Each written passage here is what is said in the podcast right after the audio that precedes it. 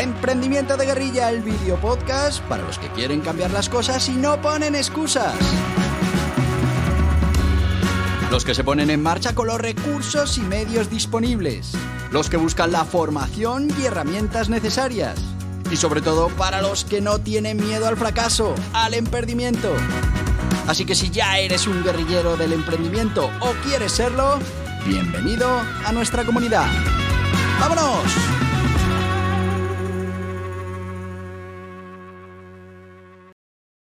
Muy buenas, guerrilleros del emprendimiento.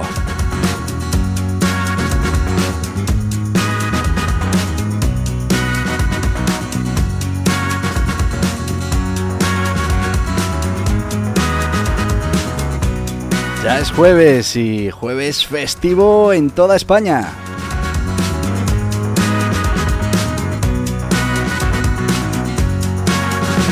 Para muchos puente, mañana se lo cogen libre y mira, jueves, viernes, sábado y domingo. Y para los que tenemos en marcha un proyecto, pues estos puentes son un desastre porque la actividad que podemos tener el viernes comercial es prácticamente nula. Todo el mundo te dice, bueno, después del puente.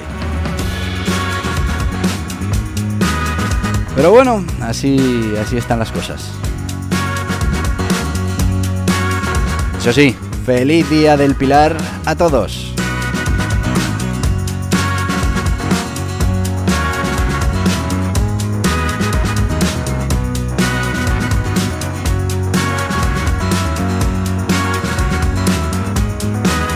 Pero nosotros seguimos con lo que hacemos los jueves, ese emprendimiento, esos guerrilleros del emprendimiento que tienen que tener una serie de cualidades y nosotros estamos repasando ahora mismo el tema del liderazgo para que puedas ejercer el liderazgo más conveniente en cada caso, para cada equipo, para cada persona.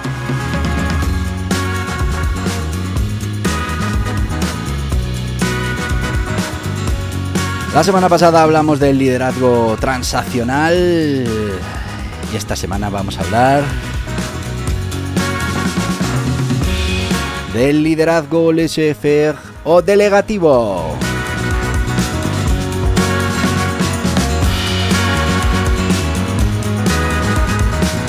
Y si te parece, sin más, vamos a ir ya con este tipo de liderazgo ya sabéis que vamos repasando cada jueves los diferentes tipos, que no debemos eh, asignarle a una persona un tipo concreto de liderazgo, hay que utilizar los diferentes tipos de liderazgo en diferentes situaciones diferentes proyectos, con diferentes equipos, con diferentes personas.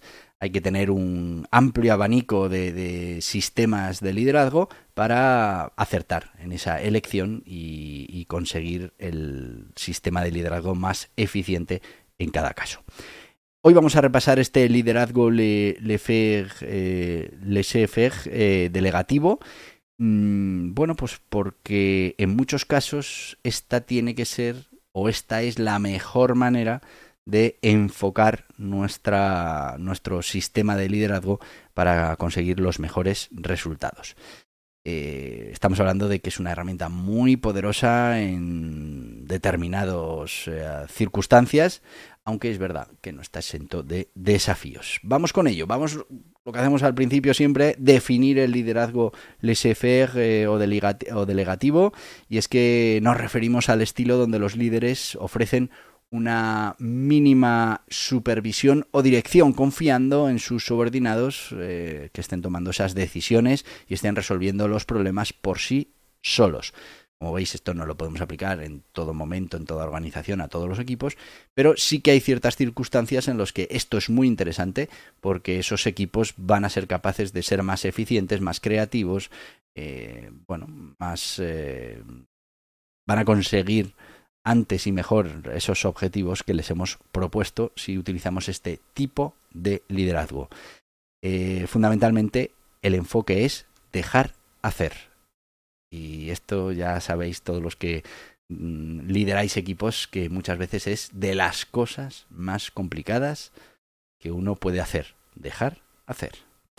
Otra manera de llamar al liderazgo laissez-faire o delegativo también se conoce como dejar hacer, hands off, manos libres, eh, en esto del liderazgo. Vamos con los orígenes y la historia de este sistema. Proviene, el término laissez-faire proviene del francés, como sabéis, dejar hacer, y su origen se remonta al siglo XVIII, específicamente al contexto económico durante la Ilustración.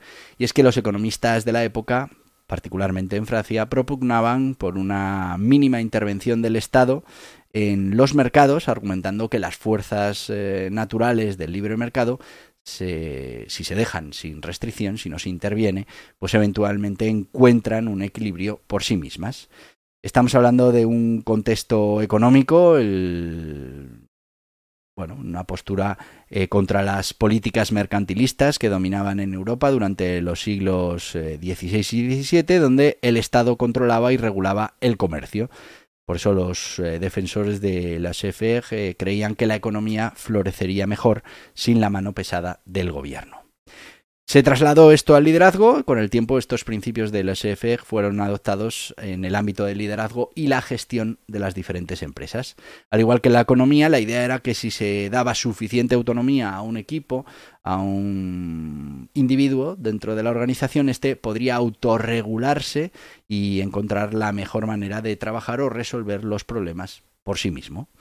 Llega la revolución industrial, el siglo XIX, y a medida que las organizaciones crecían y se volvían más complejas, se buscaban, por supuesto, la aplicación de diferentes estilos de liderazgo para mm, los diferentes integrantes del proyecto. El laissez se convirtió en una opción para aquellos líderes que confiaban en la competencia de sus subordinados y querían ofrecerles mayor autonomía. Investigaciones del siglo XX, eh, se desarrolla la teoría del liderazgo como un campo de estudio y el liderazgo laissez-faire eh, fue objeto de análisis. En diferentes investigaciones se identificó como uno de los estilos de liderazgo principales con el autocrático y el democrático se ha producido una evolución en el mundo moderno y en la era contemporánea con organizaciones más, horizontales y equipos autogestionables, muy importante. El liderazgo laissez eh, ha encontrado un lugar especialmente importante en industrias creativas, en startups, en empresas tecnológicas, donde la innovación y la autonomía pues son muy, muy, muy valoradas. En resumen, volvemos a un sistema de liderazgo que tiene sus ventajas y sus inconvenientes y que hay que saber en qué equipos, en qué circunstancias, en qué proyectos, a qué individuos tenemos que eh, aplicarles este estilo de liderazgo. Vamos con las características fundamentales del estilo de liderazgo laissez o delegativo. Estamos hablando de autonomía completa.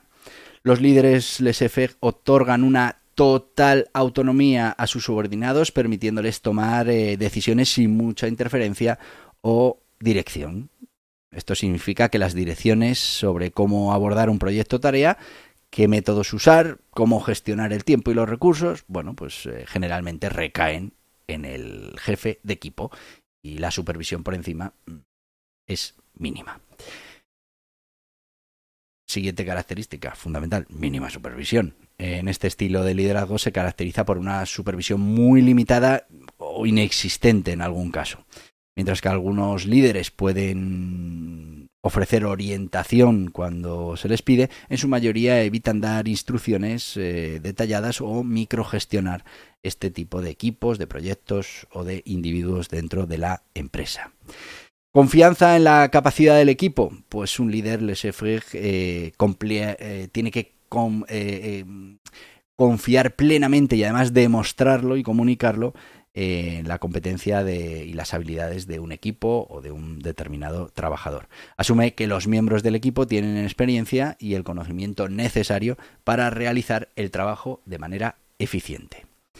También otra característica importante de este tipo de liderazgo es esa flexibilidad que debe tener, dado que bueno, pues no hay una dirección estricta, reglas rígidas, eh, este estilo de, liderazgo lo que se ofrece es muchísima flexibilidad. Los equipos tienen libertad para experimentar, innovar, buscar nuevas soluciones sin sentirse atados a un protocolo o a un sistema particular. Expectativas eh, tácitas, mm, sí, bueno, aunque no haya una dirección explícita, aún existen expectativas de que el equipo cumplirá con sus responsabilidades y logrará una serie de objetivos que previamente han sido definidos. Estas expectativas, aunque no se verbalicen siempre, pues son una parte implícita del liderazgo laissez-faire. Comunicación pasiva.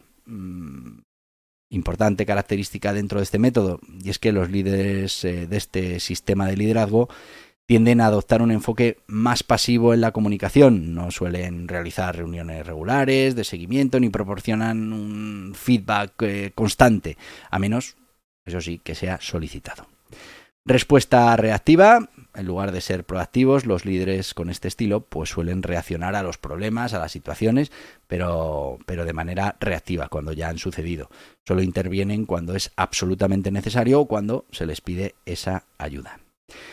Y la fundamental en este tipo de, de, liderazgo, el empoderamiento. Y es que al confiar en los equipos y darles autonomía, los líderes, les faire, empoderan a sus subordinados. Al final le estás transmitiendo un mensaje de que confías plena y absolutamente en su capacidad para realizar esas tareas.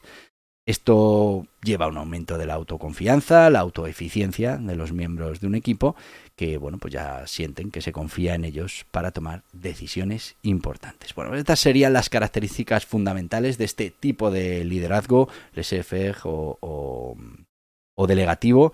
Y bueno, vamos a ir ya Sí, vamos a ir ya con nuestro sponsor y después seguimos con esas ventajas e inconvenientes del sistema, que como todos los sistemas, pues tiene sus ventajas y sus inconvenientes y por eso se debe aplicar en unos momentos o en otros, en unos proyectos, en unos equipos. Bueno, eh, vamos ya con nuestro sponsor de hoy, que bueno, pues eh, va a ser eh, Gestoritas. Gestoritas es una gestoría online que se va a encargar de todas tus obligaciones contables, fiscales, laborales, mercantiles para que tú te puedas dedicar a lo importante, que es tu negocio, a liderar tus equipos, a estar en cada momento eligiendo las mejores opciones para que tu negocio sea todo un éxito. Todo lo otro, pues te lo llevan. Eh, con plataforma online, con más de 50 profesionales, te lo llevan para que no tengas que perder ni un minuto en cosas que hay que hacer, pero que no son realmente importantes para la marcha de tu negocio. Gestoritas, te lo recomiendo. ¿Vas a darte de alta como autónomo? ¿Necesitas constituir una SL? ¿Quieres dejar de pagar de más en los servicios contables, fiscales y laborales de tu negocio? Muy fácil, Gestoritas. Asesoramiento ilimitado con un gestor asignado en Gestoritas. Lo último en tecnología, plataforma contable, fiscal y laboral, software de facturación, portal del empleado todo lo que necesitas para cumplir con tus obligaciones fácilmente también en Gestoritas. Con experiencia, además de en los negocios tradicionales, en los digitales, tiendas online, infoproductos, dropshipping y learning con los profesionales de Gestoritas. Visita gestoritas.es barra hola y empieza. Y ya estamos de vuelta con la gente de Gestoritas, no os lo he comentado, pero son Centropite, eh, podéis constituir una sociedad limitada en 72 horas con tarifas súper reducidas por hacerlo de manera telemática y bueno, pues si lo que queréis es ser autónomos, en cuestión de minutos puedes estar dado de alta en Hacienda, en Seguridad Social y empezar a facturar. Gestoritas, esa gestoría online que te puede ayudar a cumplir con tus objetivos y te va a dar tiempo para liderar tus equipos. Seguimos, seguimos con las ventajas e inconvenientes del liderazgo laissez-faire o delegativo. Las ventajas, bueno, pues eh, fomentan esa innovación y esa creatividad. También ayudan al desarrollo profesional porque estamos dando más responsabilidades a esos empleados y bueno, pues eh, constituye también un ambiente de trabajo menos estresante. Pero como todo, también tiene sus inconvenientes puede llevar a la confusión si no hay claridad en las expectativas, si no hay unos objetivos claros, pues uno puede pensar que está cumpliendo con sus objetivos y, y, el líder al final pensar que no, ¿no? Posible falta de cohesión y dirección en el equipo, pues hay veces que si tenemos diferentes equipos que están trabajando eh, con este sistema de liderazgo y no hay una coordinación correcta, pues se pueden producir duplicidades y bueno, pues cosas que no nos interesan. También hay un riesgo importante de negligencia o descuido si el equipo no está motivado. Así que, bueno, hay que hacerlo bien, ¿vale? Para que la cosa funcione. Pero ¿cómo aplicamos este método de liderazgo a nuestro proyecto, a nuestra organización? Bueno, pues eh, hay una serie de pasos fundamentales. Lo primero, selección del equipo. Tenemos que hacer una evaluación de las competencias, asegurarnos de que el equipo tenga las habilidades, los conocimientos y si puede ser la experiencia necesaria para poder trabajar con autonomía. También tenemos que generar esa motivación intrínseca, buscar miembros que estén intrínsecamente motivados y que tengan un deseo natural de lograr y de superarse. Ten en cuenta que aquí no estamos como en el liderazgo transaccional ofreciendo eh, incentivos para que se cumpla con el deber y, con los objetivos de cada equipo. Aquí tienen que ser personas que, tengan una autodisciplina eh, para cumplir esos objetivos. Tenemos que hacer una definición muy clara de los objetivos, de las expectativas, eh, unos objetivos generales que definan claramente mm, qué se espera alcanzar, eh, pero que, bueno, pues dejan esa estrategia y esa táctica, esos métodos, esas herramientas específicos en manos de los equipos. Y también parámetros. Y es que aunque estemos dando mm, autonomía, pues tenemos que establecer mm, unos límites, unos eh, parámetros básicos para garantizar que el trabajo está alineado con la visión y la misión de nuestra organización. También tenemos que ofrecer recursos y herramientas, hay que proporcionar esas herramientas y recursos, eh, información, eh, para que esos equipos puedan realmente realizar su trabajo y puedan llegar a tener éxito. Como te decía antes, también comunicación abierta, mm, tiene que haber disponibilidad, aunque no haya una supervisión activa por defecto, pero sí que tiene que estar disponible el líder para poder dar ese, esa mentorización o ese apoyo eh, en el momento que el equipo lo necesite. También feedback constructivo cuando se solicite, pues proporcionar retroalimentación honesta y constructiva. Muchas veces estos equipos mm, bueno, pues necesitan que alguien les diga si efectivamente están eh, consiguiendo el mejor objetivo para el proyecto. Eh, importante que demos un espacio a la creatividad, tenemos que evitar esa microgestión y permitir que los equipos experimenten y prueben diferentes enfoques o soluciones y ser conscientes de que eso puede llevar un tiempo, pero después podemos dar con soluciones mucho más importantes para eh, la buena marcha de nuestro negocio. Tenemos que estar eh, monitorizando de manera periódica, tenemos que estar ahí pendientes, eh, realizar revisiones periódicas para garantizar que el proyecto marche. Les dejamos hacer, pero nos tenemos que poner unos puntos de control para ver que efectivamente eh, se está avanzando hacia los objetivos. Reconocimiento y feedback, muy importante. Hay que reconocer y celebrar los logros y el trabajo bien hecho. Y oye, si surgen problemas o desafíos, en lugar de de recriminar al equipo, pues hay que buscar soluciones conjuntas, olvidarnos de quién tiene la culpa de y ofrecer nuestro apoyo para poder superar todo eso. La evaluación y el reajuste, lógicamente, como en la mayoría de los sistemas, pues tenemos que evaluar de manera continua y reajustar el sistema para ver si realmente estamos consiguiendo que ese grupo, ese equipo, ese departamento, pues con este sistema de liderazgo estemos sacando lo mejor de ellos. La formación continua, vital, porque lo que estamos es habilitando continuamente a sus miembros para que puedan darnos esas soluciones de manera independiente y bueno, pues la formación muy importante. Ya hablamos aquí alguna vez de CEFAE, Centro Español para la Formación de Autónomos y Emprendedores, porque es que la formación continua es vital.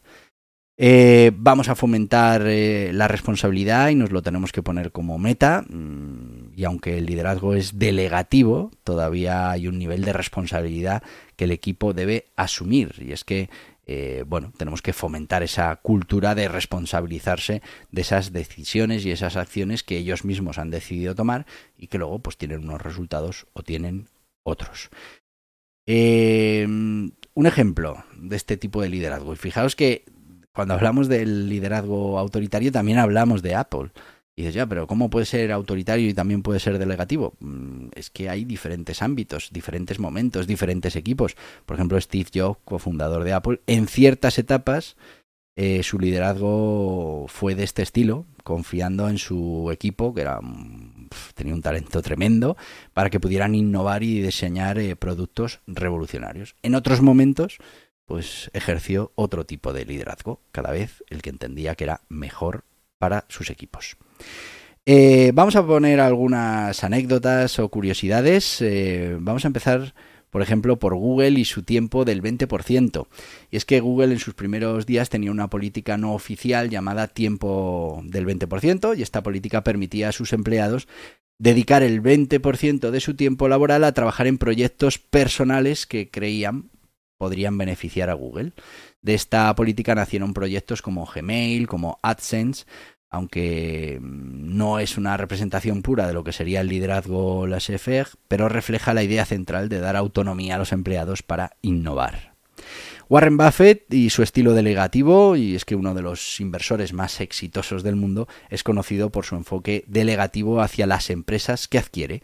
A menudo les permite operar de forma autónoma sin interferir en su gestión diaria, confiando en los líderes de esas empresas para tomar las decisiones del día a día la sorprendente historia de 3M y el post-it, y es que Spencer Silver, un científico de 3M, inventó un adhesivo que no era muy pegajoso, no estaba seguro de, qué hacer con él hasta que un colega, Art Fry, eh, sugirió usarlo para marcadores de libros. Este invento casual finalmente se convirtió en el famoso post-it 3M que, bueno, pues eh, esta empresa, 3M, conocía, eh, es conocida por fomentar la innovación y dar a sus empleados la libertad necesaria para explorar, eh, como en este ejemplo, para explorar diferentes aplicaciones y soluciones para los productos que ellos creaban y desarrollaban. La curiosidad del título laissez-faire, la frase laissez-faire, ya os he dicho que es de origen, uy, que nos vamos de tiempo, francés, originariamente se refería al liderazgo, sino a la doctrina económica que abogaba por esa mínima intervención del Estado, lo hemos contado eh, anteriormente. Bueno, pues estas son algunas anécdotas de este tipo de liderazgo. Hemos llegado al final del podcast. Habéis visto que este liderazgo también es muy interesante y que también lo vais a poder aplicar en muchas circunstancias. Y yo te voy a decir, pues lo que te digo cada día porque puedo, porque mañana viernes, aunque estemos ahí de viernes de puente, también hay podcast. Así que hasta mañana, guerrilleros del emprendimiento. Y hasta aquí el podcast Emprendimiento de Guerrilla con este que les habla Borja Pascual. Mañana un nuevo capítulo, pero antes pedirte que te suscribas a este podcast en cualquiera de las plataformas YouTube, Evox, Anchor, Spotify Apple Podcasts, Google Podcasts, Amazon Music. Y recuerda, si te ha gustado el contenido de hoy, dale un me gusta, compártelo y hasta mañana, guerrilleros.